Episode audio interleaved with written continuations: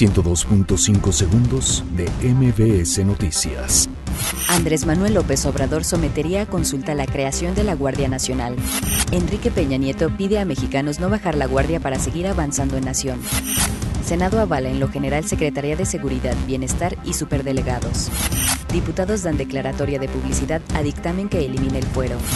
Luis Felipe Puente deja Coordinación Nacional de Protección Civil. Gobierno de la Ciudad de México presentará aplicación para descargar actas de nacimiento certificadas. Disturbios, intento de linchamiento y quema de autos en Los Reyes La Paz. Migrantes llegan a Garita El Chaparral. Piden hablar con autoridades de Estados Unidos. Suprema Corte de Justicia de la Nación rechaza solicitud para atraer amparo de Raúl Salinas de Gortari. Santos, el campeón de la Liga MX, el rival a vencer. Asegura Brian Lozano. 102.5 segundos de MBS Noticias.